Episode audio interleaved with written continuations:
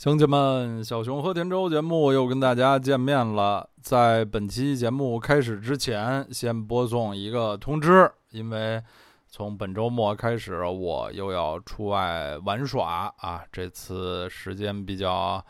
呃，比较仓促啊，是比较仓促下哎确定的一次玩耍，玩耍时间还比较久，所以。呃，会对小熊和田周节目下面两个月的播出有比较大的影响啊，那就没有办法了。玩耍期间，我肯定是没有精力啊来更新啊录制小熊和田周节目了，要暂停，那就是没办法了，只能暂停。嗯，要停多久呢？要停六周，一个半月。所以下次更新不出意外的话，应该是十月十八日的那个周四啊，就是在九整个九月和呃十月初啊会停六期。所以在这儿向所有曾经为本节目打赏的听众朋友们、老师们告个罪啊！实在是忙不过来了，休息是为了走更长远的路嘛？啊，好，那我们就进入本期节目。其实按节目的惯例啊，本周应该是长篇传统评书《老汉克的故事》的时段，但是啊，呃，计划赶不上变化。近期老汉克在天国，在天堂里多了一个新伙伴，而且是一位才华无敌、极端大牌的。超级歌手新伙伴，一位非常伟大的美国歌手，近期呢啊离开了我们，去了天堂。她就是著名的灵魂乐女王，The Queen of Soul，Aretha Franklin，阿瑞莎·富兰克林。她是在前不久八月十六日啊，在美国底特律的家中去世的。享年是七十六岁。Aretha Franklin 呢，在美国的地位，在独唱女歌手里可以说是顶天儿的了，没有更高的了。在我心目中啊，在我印象中，就如果他说自己是第二，没有任何人。起码没有任何在世的人吧？那这这不在世的人，我觉得加上也没有人敢说是第一。Aretha Franklin 就是美国流行音乐历史上的第一女歌手，这个结论基本上已经是公认的，现在更加是盖棺论定的了。我远远不是 Aretha Franklin 他的研究研究他的这方面的权威啊，这个远不像是在老汉克威廉斯方面，我觉得我是一个权威，但是在 Aretha Franklin。这这方面，我就是一个普通的歌迷爱好者，而且开始听他的作品呢，起步也比较晚。我是完全在两千年以后，大学毕业以后，才开始听到 r i t h a Franklin 的一些作品。其实这也非常自然，因为他是一位这个灵魂乐啊，或者说这个 R&B 啊，然后受到一些 Blues、一些爵士。影响的这么一位传统的女歌手，她的全盛时期，在艺术上、在商业上、在声望上最高的时期呢，是六十年代末期啊，离我成长的八九十年代已经很遥远了啊。当时中国引进啊，或者是我们这些年轻人听到。欧美音乐的渠道也相当的有限，大家年轻时候肯定还是对更流行或者更摇滚的音乐更加感兴趣。对于这种现在听上去不得不说有一点儿老派的这个黑人流行乐，六七十年代的，慢慢喜欢上，完全是两千年以后的事情了。Aretha Franklin 太著名，成就太高，作品太多，我又不是他的作品方面的专家，所以真是一开始觉得有一点无从下手。那么我们先最简单的从他的名字开始说。以前我记得在节目中也曾经谈到过一个话题：美国一些最大牌的男女歌手，当然主要是女歌手啊，就是他们的名字不用提姓儿啊，不用说他们的姓氏啊，只要说他们的名字，像 Aretha Franklin，只要说 Aretha。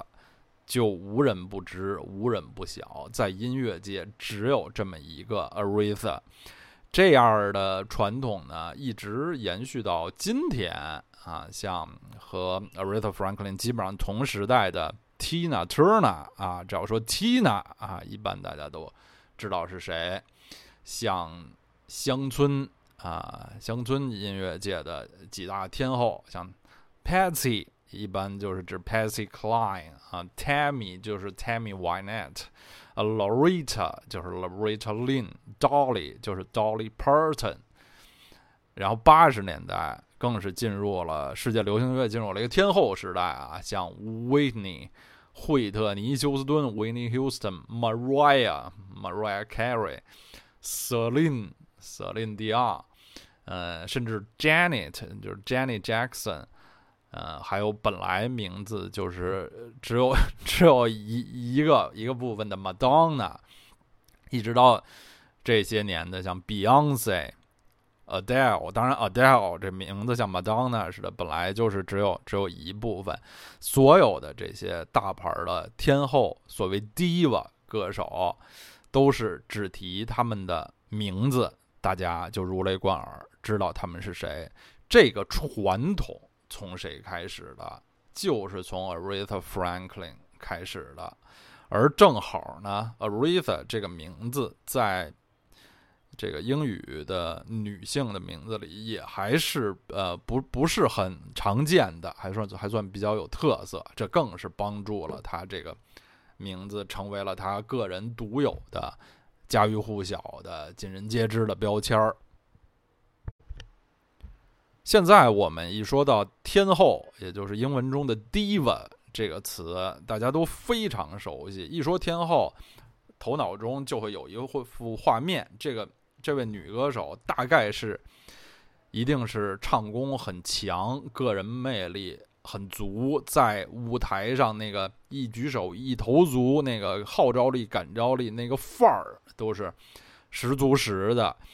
甚至呢，在场外啊，在舞台下啊，作风呢也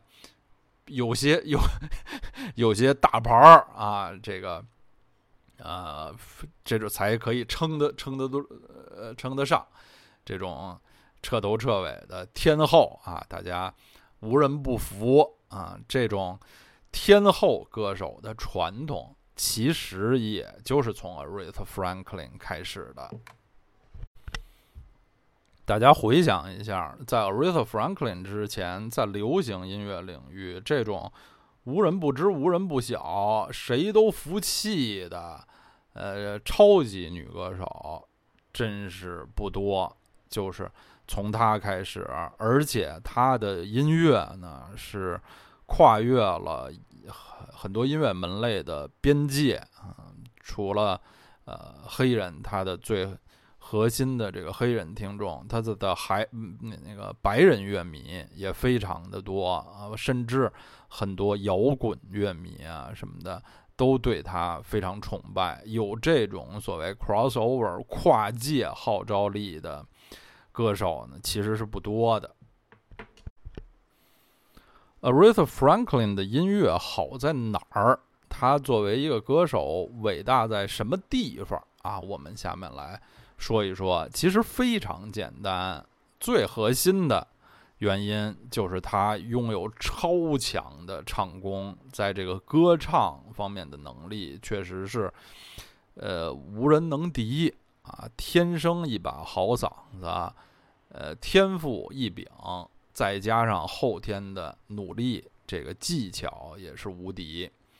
呃，后面我们谈到他个人生活的时候，会说到他是出自一个有很浓厚宗教背景的黑人家庭，从小呢是这种在教堂里、唱诗班里练出来的黑人女歌手，也也等于是一个音乐世家吧。所以从小呢，童子功啊，就不到十岁，就是可以在各处。也登台演唱，十几岁就签了唱片约，基本上就是一位呃专业歌手了，而且和许多呃童星可以说是这个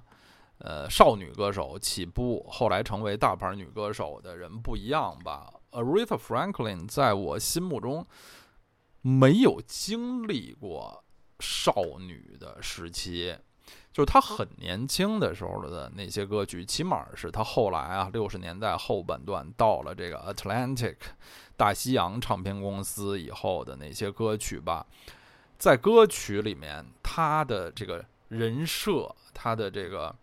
人物的形象，就完全是一位成熟女性啊，一位很自强自立、强大的。成熟的黑人女性，这也是她的最大的魅力和最大的这个这个号召力所在。她的最著名的代表作，也是几乎和 Aretha Franklin 这个名字成为同义词的一首歌，叫做《Respect》，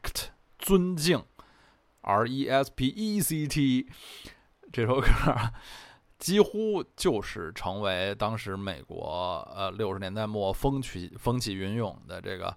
黑人民权运动啊，所有的这些渴望自由、民主、进步的这些运动的圣歌。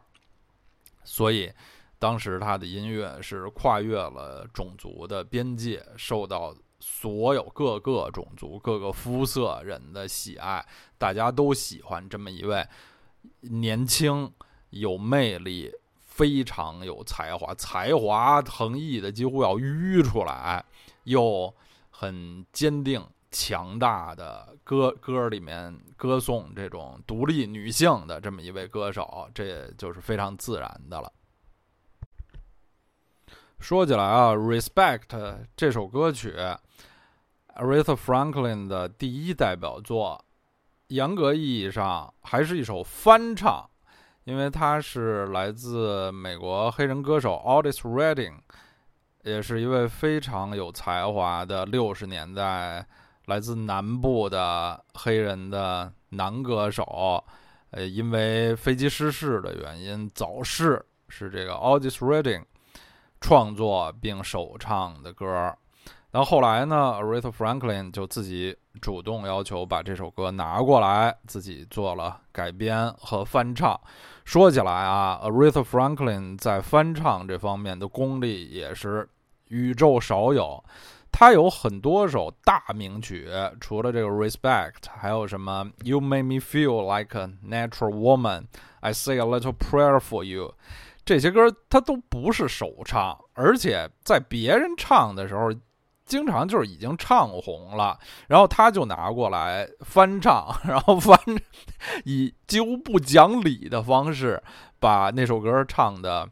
更精彩、更红的这种能力，把别人的歌变成自己的这种超强的能力是非常伟大的。说回《Respect》这首歌曲啊。原来 Otis Redding 的原版呢，是当然是从一个男性的角度写的，歌词讲的基本上是一个，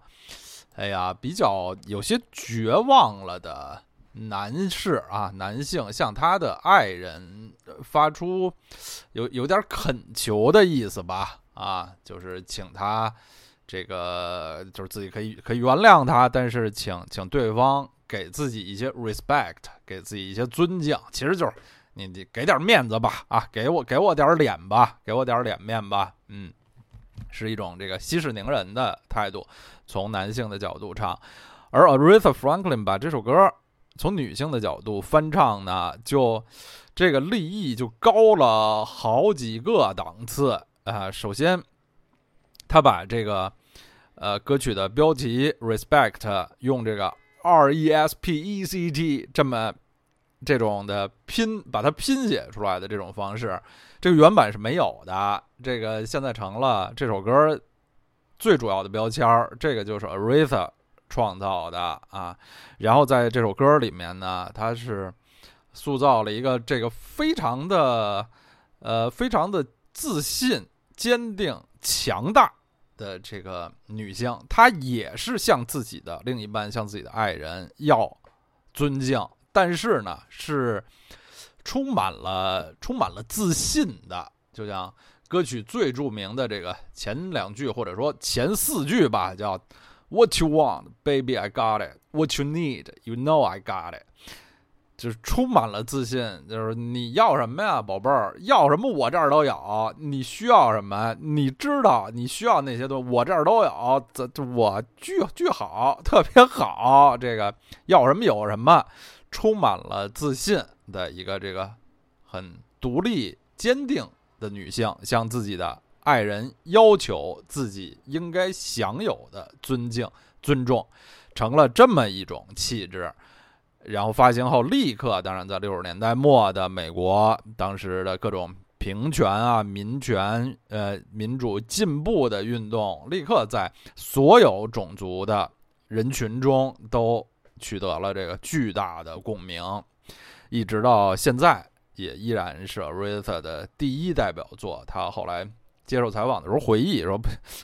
几十年啊，四五十年，这首歌他不定唱了几千几万次，但是还是没唱烦。”记者问他是不是有点唱烦了？唱过这么多遍，他说：“没有啊，我还是非常喜欢这首歌，每次唱呢都能，呃，自己自己翻玩一下，寻找一些新意思。”说起这个翻玩歌曲啊，翻唱歌曲，Aretha 特别厉害。其中有那么一个一个事例啊，大概好像是九八年格莱美的颁奖，格莱美奖颁奖啊。呃，虽然格莱美奖是一个美国流行音乐工业的奖，比较下里巴人的一个奖吧，但有时候它也。哎，穿上这个西装革履，也阳春白雪一一点儿，显示自己的宽广胸怀啊，包容性嘛。有时候会请一些这个古典音乐啊，或者是美声唱法的歌手来做这个客座的表演。那年的格莱美呢，有一个节目是请啊，当时还在世的意大利的伟大的男高音歌唱家帕罗蒂老来给大家唱。今夜无人入睡啊，图兰朵最著名的这个大折子戏大选段，但是啊，据说就在开演前几个小时，而且不是一般的几个小时，可能是两三个小时，甚至一两个小时，一切万事俱备了。大家知道，格莱美都是要做直播电视直播的，一切乐队啊，什么什么，一切都准备好时段啊，都定好了，没有任何更改的余地了。帕罗蒂老呢，突然生病啊，突然身体不适，就没法登场了。而当时的时间已经根本不允许这个节目做更改了。然后组委会就找到啊，当当时会会提名者呀，还是颁奖嘉宾，我就就不记得了。这个身份来参加当时颁奖礼的 Aretha Franklin 就求说这个。呃，女王殿下啊，女王陛下阿瑞斯老姐姐，你给给救个场吧！啊，救场如救火。然后阿瑞斯说：“干嘛呀？唱唱什么呀？唱什么呀？”说：“唱一今夜无人入睡。”然后阿瑞斯说：“行，唱吧。”就当时啊，无论是这个主办方还是观众方，很多人都捏着把汗啊，说这也没听这黑人老姐姐唱这歌啊，这也不是。传统的这个美国流行乐的歌曲，这么一个美声唱法歌剧的选段，结果，Aretha 用自己的方式把这首歌唱了一个满堂彩，哎，一个完全偶然的救场的一个事件，后来成为了格莱美颁奖，也是格莱美电视转播历史里头非常经典的一个时刻。Aretha Franklin 的这种。这这种嗓子吧，真是什么都能唱，因为他从小有非常深厚的福音、呃布鲁斯、爵士的这个教育啊，这个传统，然后长大了以后呢，接触到流行摇滚，到七八十年代啊，接触到 disco。呃，虽然他的这个商业的巅峰期在六七十年代以后基本上就结束了，当然八十年代还还会有一些热门曲吧，哎，但是就不是不是说他别的音乐门类他都不沾啊，新的音乐他都不听，他其实。呃，对音乐的这种爱呀，就是一直是延续终生，是真的这种热爱音乐的人。我听过一个采访，也回顾他的节目，就是说前前些年吧，滚石杂志要做一期什么，呃，是谁啊？关于 Adele 的专辑，就想请一些那个乐坛的前辈大佬来评价几句 Adele。然后就找到 Aretha 的经纪人啊什么的。那时候他已经年纪很大，身体也不好，他不是一个很爱接受采访的人。后面我们会说到，还是他有一些个人的这个矜持啊、怪癖啊什么的。然后就找到他说，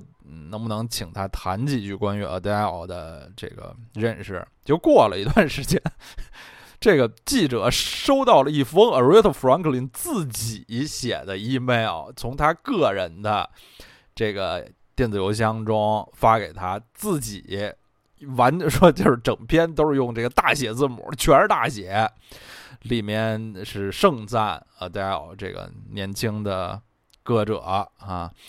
前两年他出过一个 Aretha 出过一个翻唱专辑，在里面也翻唱过 Adele 的歌曲，就是。一直到他晚年年纪很大的时候，他一直还是非常的关注这个乐坛的各种新人啊，各种新的歌曲，他都有接触。就是这些年，也不是这些年吧，就是在这个音乐界有那么一种说是偏见啊什么的的观点，就是只有创作歌手才是王啊，词曲唱三合一，这才是王。他。唱出了自己的心声，他唱的什么是自己写的，完全自己掌控自己的音乐，这种才是王。而大部分作品不是自己创作的，这种演唱歌手或者说演绎歌手，就就要不行啊，好像要低人一头似的。其实，呃，我是不同意这种。这种看法的这两种歌手呢，他们各有各的特色。而像 Aretha Franklin 这种演绎歌手，顶了尖儿的演绎歌手，他可以把任何歌曲唱出自己的风格，变成自己的，是非常了不起的。而且，就是听 Aretha 的歌吧，有一种特点，是不是跟这个六七十年代的录音技术和现在不完全一样，以及当时这个。Atlantic 唱片公司，它的制作人 Jerry Wexler 什么这些这些人，他们比较推崇那种稍微有些颗粒感、有些粗糙、有些泥土气息的那种制作编配啊，都有关系。就感觉 Aretha 在录音的时候，他的这个他离麦克风，他嘴离麦克风不是特别近。不是那种恨不得咬着麦克风唱歌的人，就是他不是很在乎自己的这个声音在歌曲里那个音量那么大，这点就和八十年代之后的那些大天后、大 diva 歌手，呃，肯定也是就是个人的喜好以及那录音技术、录音潮流的改变都有关系。但是 Aretha Franklin 的非常多的歌曲啊，就你感觉他。在最起码在这个录音作品中呈现的音量并不是很大，但是所有的起承转合都是那么的合适，它并不是特别的霸气啊，在里面要那种炫技啊什么的，但是就觉得他的一切处理都是那么自然、天然、合适，而且，呃，他有一些。也著名的合唱歌曲，比如八十年代啊，他有一首跟当时他的绝对的晚辈啊，英国的歌手 George Michael，哎，很可惜现在也已经是已故的啊，George Michael 老大，两位唱功大佬，在八十年代那时候，George Michael 还是新人，还是单飞不久的新人，有一首著名的合唱歌曲叫 I Know You Were Waiting for Me，我知道你在等我啊，在里面 Aretha 的演唱就是。和 George Michael 的演唱非常的丝丝入扣，而且不喧宾夺主，不是说就我岁数大、能力强、我大牌儿，我就挤嗓子让大家都看着我。他的演唱真的是就是完全在和自己的这个合唱搭档在配合，不喧宾夺主，这点非常的了不起。这也是建立在对自己的。呃，演唱有极高的自信的基础上才能做到的。好，另外啊，呃，别我我前头别造成误会，就说的好像 Aretha 完全没有创作能力，只唱别人的歌，不是这样的啊，他也是有创作能力的。他的自己的名曲，比如有一首叫《Think》，想、考虑、琢磨啊，就是他自己参与创作的。而且他还是他有一个隐藏技能，也不算是隐藏技能吧，他是一个非常优秀的一个钢琴手啊，钢琴演奏水平非常高，他是童子功啊，他是从小从几岁就呃弹钢琴，然后他生前最后一次公开演出是去年一次向 Elton John。英国的这个老先锋啊，埃尔顿·约翰老先锋致敬的一次集体的演出。后来啊，Aretha 去世以后，Elton John 在怀念他的文字中也特别提到说，就是大家不要只想到 Aretha Franklin 的歌声，其实他的钢琴水准非常之高。考虑到 Elton John 大概是宇宙历史上最著名的钢琴歌手了啊，他的这种。推崇的意见啊，他的评价应该是很有分量、很可信的。哎，前面我们大概提过一句半句的 Aretha Franklin 他的家庭啊，他的身世，然后呃，这这里咱们再具体说一下啊。他是生于美国的著名的音乐城市孟菲斯，但后来主要是在底特律啊、纽约啊。呃之类的地方长大的 Rita 的父亲啊，C.L. Franklin 就是美国非常有知名度的一个一个牧师啊，一个宗教界人士，以他的非常厉害的这个布道而著称，而他本人也是歌手啊，也从小就非常爱好音乐。所以，Aretha Franklin 等于是出生在这么一个宗教音乐的世家，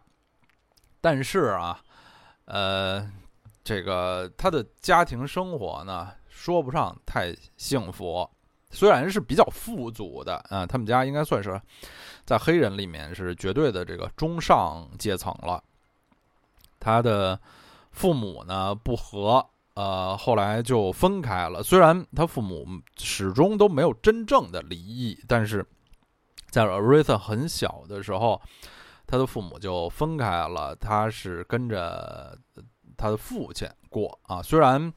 呃，他母亲也尽量啊，曾经呃来来看望他们吧。就是后来母亲就搬到别的城市去了。但总的来说，在他的这个童年生活里，母亲的。这个位置是比比较缺失的，而且更更加不幸的是，在 Aretha 大概十岁左右的时候吧，他母亲就去世了，他就成了一个没妈的孩子了。他父亲呢，虽然是很社区啊，在这个呃业界很有威望的这么这么一个人，但是就是 咱们不不为尊者讳吧，就他的。就是在私德方面不是非常的讲究啊，是，呃，尤其是在这个男女关系方面不是很讲究的一个人啊，嗯，其实连就是六十年代美国形象非常光辉的，我们都知道马丁路德金牧师啊，民权斗士，伟大的我有一个梦啊，演讲其实。马丁·路德·金牧师在个人私德这一方面都是不太讲究的啊，这也确实是事实情况。而而且说起来吧，这个老富兰克林·阿瑞特的父亲，其实因为他们是同一个圈子嘛，跟马丁·路德·金，跟那时候呃五六十年代的这个黑人上层的很多的这个进步人士，他们都很熟这个，呃，呃，马丁路德金就是从小就是或者说 Aretha Franklin 从小就就认识啊，马丁路德金叔叔啊，什么同时期的一些那个呃黑人著名的歌手，像 Sam Cooke。什么的都是恨不得就是看着啊，Aretha Franklin 长大的。所以，虽然他从小成长的环境，这个亲情啊是有所欠缺、有所缺失，但是在另一方面，就是对他今后的事业是非常有帮助的，因为他从小就认识一些这些后来看来相当伟大的一些黑人的名人啊，对他的这个思想啊的。呃，人格的建立啊，都是很有很有好处的。然后，Aretha Franklin 自己啊，他的自己的个人生活呢，也是呃，不是特别的圆满吧。他的他是一个非常呃注意个人隐私的人，对自己的个人隐私是非常保密的，从来不靠个人生活炒作新闻。这个个人感情的主题啊，呃，他。是相当的这个讳莫如深的，在采访中避而不谈。就是现在关于他个人生活的一些信息呢，也是就是各方面那个呃东临西爪的呃人们的一些一些组合，就是相当呃吓人的惊人的一点，就是 Aretha Franklin 在十五岁之前就生了两个孩子啊。好像他的第一个孩子是十二三岁的时候就出生了，这都是非常不不不不平凡的神奇的经历吧。所以我前面说，感觉在他在音乐里好像从来没当过少女，这还真是一出现就是成熟女性了，真是也是和他的这个很很传奇的个人生活相关啊。后来他是结过两次婚啊，也也有也有孩子，就是但是，呃，好像总的来说吧，就是个个人的这个个人的生活是比较比较复杂，并不是非常的圆满。然后他的跟自己的这个他他的亲生父母啊，呃，有四个孩子啊，Aretha 是老三啊，他有三个。亲的兄弟姐妹，但非常不幸，他的三个亲的这个兄弟姐妹呢，都比他还要先去世，而他的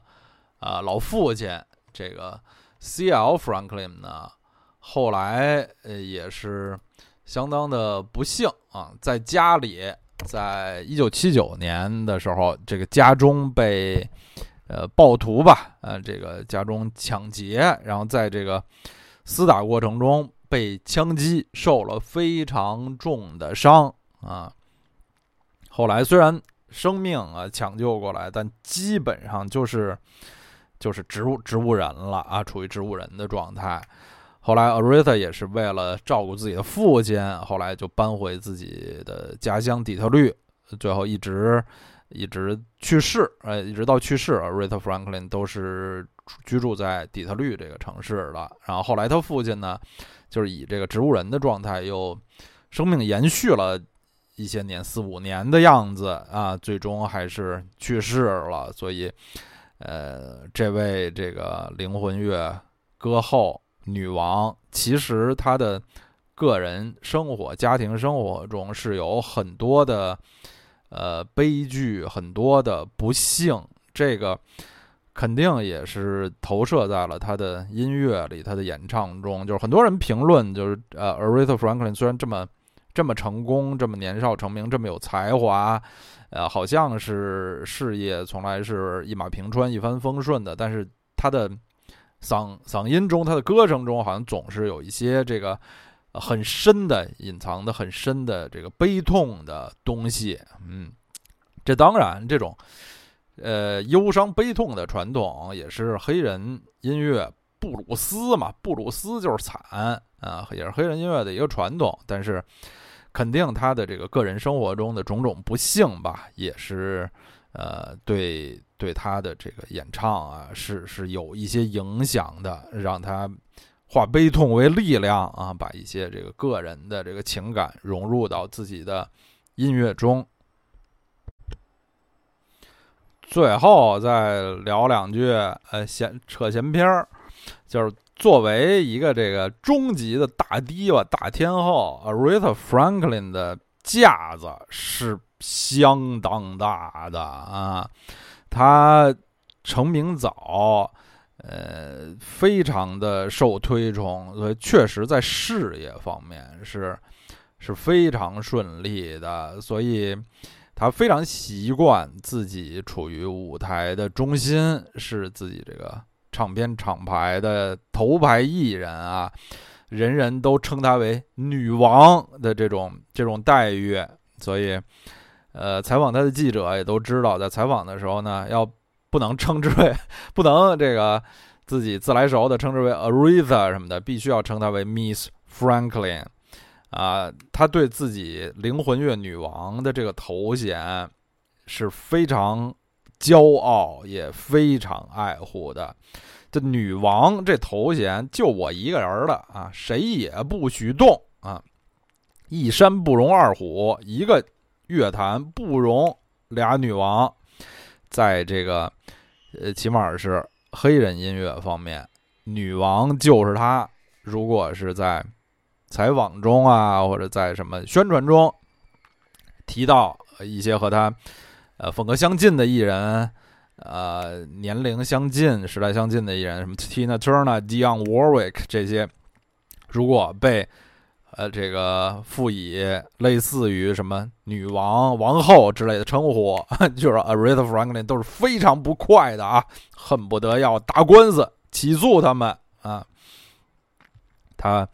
我曾经就是前些年啊，也就一些别的文章啊，翻译文章什么的，当时也是一些那个 Atlantic 唱片公司的那个那位土耳其裔的那个大老板，好像是叫 Ahmet Erteg，他去世，呃，《滚石》杂志的一个特稿，后来是我翻译的，就记得里面说这个。这个唱片公司这个老板啊，也是其实是土耳其贵族的后代啊，在非常非常的呃有品位，会做人，就是对呃 Aretha Franklin 啊是非常的照顾的非常周到，非常的尊敬啊，把他这个各种的需求啊照顾的好好的，像在自己的这个公司里，真的大家就像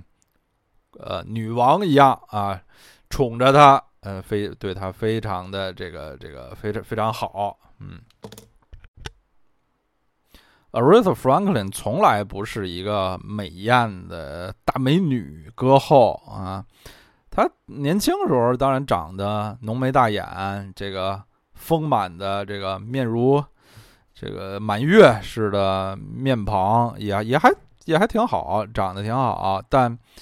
呃，她不是那种传统的大美女，而且在她的后面年龄大一点的这个时间中呢，就屡次被身体身体超重的问题所困扰吧。啊，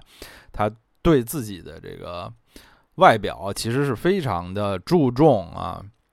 非常在乎的。她的个人的各种的形象呢，也非常有特色。就她比较晚年的时候呢，很爱戴。各种各样的帽子啊，就是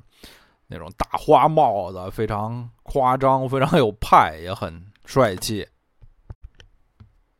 其中一次让观众印象特别深的就是奥巴马总统，美国前总统奥巴马第一次就职典礼，他作为嘉宾，呃，进进行献唱啊，就是呃，他的这个非常花哨啊，非常。呃，夺人眼目的这个装扮也是，呃，当时一一度又成为网红。嗯，九十年代以后啊，尤其是新世纪以后，Aretha Franklin 的新歌、新作品就很少能真正的走红了。但作为一个现场歌手，他是威风不减，水平毫无下降的。呃，而且他的这个。年龄越来越大，辈分儿啊，这个威威信、威望啊，人望越来越高，呃，就真的是有美国国宝的那种感觉了。所谓国宝级歌手，所以总统就职啊，各种很很严肃、很高端的场合都爱请他，都是觉得能请到这位老歌后，那就与有荣焉，太太光荣了。就像刚才说的总统就职典礼什么的。因为到了现在，已经很少有有歌手啊，有音乐人能像他一样，带着六十年代民权运动的光辉啊，无论是辈分啊、成就还是人品啊、声望，都是无可挑剔。这个绝对是后来美国的这个老祖母、老姐姐、国宝级的歌手。嗯，其实。Aretha Franklin 自己啊，他呃在音乐中的那个形象，给我的印象也是就像一位这个胸怀很很宽广、很很神奇的这个大地之母、宇宙之母的这么一位形象。她不是娇滴滴的小姑娘，是非常自信啊，自己有主意，自己非常。明白，很很厉害，很棒的一位大地之母。好，最后再多说一句，说了这么半天，这灵魂乐女王，灵魂乐 soul 到底是一什么东西？以前也有人问过我。我先说啊，对所有的这些音乐 genre 的音乐类型的这些那个标签儿我都不是特别在乎，就是就是基本的那么一个。一个小知识、小理解就行。我觉得让我说什么是 soul，就是我从五十年代末开始到七十年代初的美国黑人流行乐吧。只只要是那种呃和后世相比，那个工业化气息没有那么重的那个呃录音室打磨味儿，不是那么。明显的，就像我说的，可以听出有一些，呃，多少有些颗粒感、有些泥土气息的这些黑人的音乐啊，我觉得都可以称之为 soul 灵魂乐。好，最后咱们还是听歌吧。我编了一个小小的歌单，六六大顺，六首歌，我觉得可以作为 Aretha Franklin 的入门。啊，大家咱们一起来听一听，放在节目附带的这个歌单里面。嗯，我觉得他的音乐，无论是对听歌的人还是唱歌的人，都是他的作品集啊，都是一个巨大的宝库。啊，我也是，还需有无数需要听、需要学的地方。这位歌手的，我觉得他的地位、他的知名度，起码在中国还绝对值得在。在是现在的十倍、一百倍，嗯，听歌啊，听宇宙之母的歌曲，非常幸福。好，呃，再次感谢呃各位打赏的朋友，我们大概六周、一个月、一个半月之后再见。好，下期再见。